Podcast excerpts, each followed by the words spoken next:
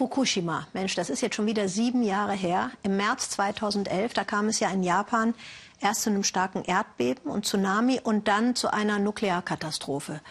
Welche gesundheitlichen Folgen das haben könnte, lässt sich noch nicht abschließend sagen. Die japanische Regierung ist bemüht, Normalität herzustellen. Und Normalität heißt, dort wieder leben. Aber wie geht normal in einer Region wie Fukushima? Hat sich Gabor Hallas gefragt, als er die Familie Kawai kennenlernte. Opa kommt immer freitags und holt die Jungs ab. Das Wochenende beginnt mit einer Nacht bei den Großeltern. Yoshio Kawai wohnt in Itate, ein Ort, über den vor sieben Jahren die radioaktive Wolke zog. Der Großvater kehrte vor einem Jahr in sein Dorf zurück. Seine Kinder und Enkel folgen im April. Am Anfang haben wir uns schon Sorgen gemacht wegen der Strahlung. Aber die Werte sind doch deutlich gesunken. Ich freue mich, dass wir bald alle wie früher zusammenleben.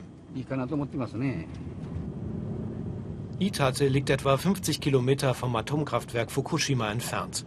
Das Dorf musste 2011 geräumt werden, zählte zum Sperrgebiet, aber seit einem Jahr dürfen die Menschen zurück. Wer sich nicht sorgen will, muss wegschauen, die grünen Planen ignorieren. Darunter lagert abgetragene, verstrahlte Erde atomarer Müll. Niemand sagt, wie lange der noch hier bleibt. Zu Hause bei den Großeltern misst ein Gerät ständig die Strahlung, egal welcher Wert. Sie schauen kaum noch hin. Und wie ist das beim Kochen? Woher kommen die Pilze? Aus Nagano, also von weit her, ungefährlich. Die aus dem Wald hinter dem Haus essen sie nicht. Tomohiro, der Vater der Jungs, bleibt gelassen. Die Strahlenwerte, die neben dem Wetterbericht in der Zeitung stehen, liest er gar nicht mehr. Taiji und Yuri sind unter den ersten Kindern, die ins ehemalige Sperrgebiet zurückkehren.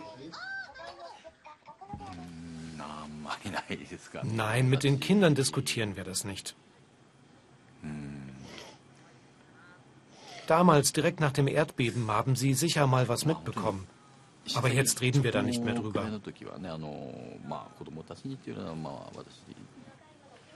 Das sei am Ende das Beste, sagt der Vater. Die Familie wieder zusammen, die Großeltern nicht allein, der Arbeitsweg kürzer. 6000 Menschen lebten vor dem Erdbeben in Itate, nur gut 500 kehrten zurück. Dabei hat Japan Milliarden ausgegeben und die verstrahlte Erde abgetragen, aber wer will schon leben zwischen Tonnen Atommüll am Rande der roten Zone? Die beginnt kurz vor dem Ortsausgang. Die Strahlenwerte im Dorf sind zurückgegangen, sagen Behörden und auch Umweltschützer.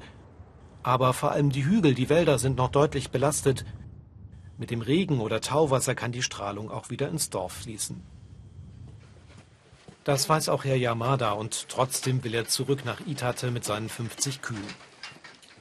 Vor sieben Jahren musste er mit den Tieren fliehen, bezog einen Bauernhof in der Nähe. Früher fütterte er die Kühe mit Gras vom eigenen Hof, heute kommt das Futter aus den USA. Der Bauer freut sich auf seine Heimat, denn nach Erdbeben und Tsunami wurde er rausgerissen, einfach verpflanzt. Wenn jetzt der Frühling beginnt, wird hier in Itate neu gebaut. Zwei Ställe werden es 20 mal 70 Meter groß. Die neuen Ställe bezahlt der Staat, der sehr viel Geld nach Itate pumpt. Nur wer zurückkommt, dem wird geholfen. Es ist doch wichtig, dass die Ersten das Licht anmachen, damit die anderen auch ermutigt werden. Der Ausblick, sagt Herr Yamada, sei nicht gerade motivierend. Versuchen will er es dennoch.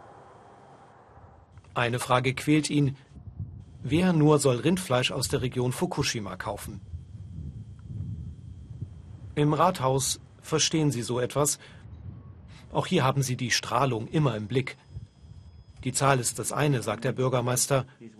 Das Gefühl, die Unsicherheit, das andere. Selbst die Meinungen all dieser Strahlenexperten sind doch so unterschiedlich. Dann ist es doch nicht zu vermeiden, dass wir normale Bürger noch mehr zweifeln. Dabei haben Sie doch so viel Geld investiert in die neue Schule zum Beispiel, die im April eröffnet wird. 92 Kinder sind angemeldet. auch die von Tomohiro Kawai. Er selbst arbeitet bereits wieder in Itate, nun kehrt die Familie zurück. Zweifeln will er daran nicht mehr, die Diskussion ist beendet. Und er glaubt auch nicht, dass seine Kinder auf die verstrahlten Hügel hinter der Schule laufen. Ich denke, die Schule wird ihnen schon sagen, worauf sie achten müssen. Und meine Kinder spielen eh am liebsten drin. Noch lernt sein Sohn hier, 15 Kilometer entfernt. Die Schule ist eine Übergangslösung, zusammengezimmert aus Blech. Es zieht eisig im Winter. Sie wurde gebaut für Kinder aus den Orten, die geräumt wurden. Taiji weiß wenig darüber, was vor sieben Jahren im Atomkraftwerk Fukushima passierte. In der Schule haben sie nur kurz darüber gesprochen. Sie erklären die Strahlung, sprechen über den Unfall und wie ein Reaktor aufgebaut ist. Die Kinder leben mit höheren Strahlenwerten noch für Jahrzehnte. Wie lange soll sich ihr Leben vor allem im Haus abspielen? Darüber denken die Rückkehrer noch nicht nach. Sie wollen keine Angst haben. yo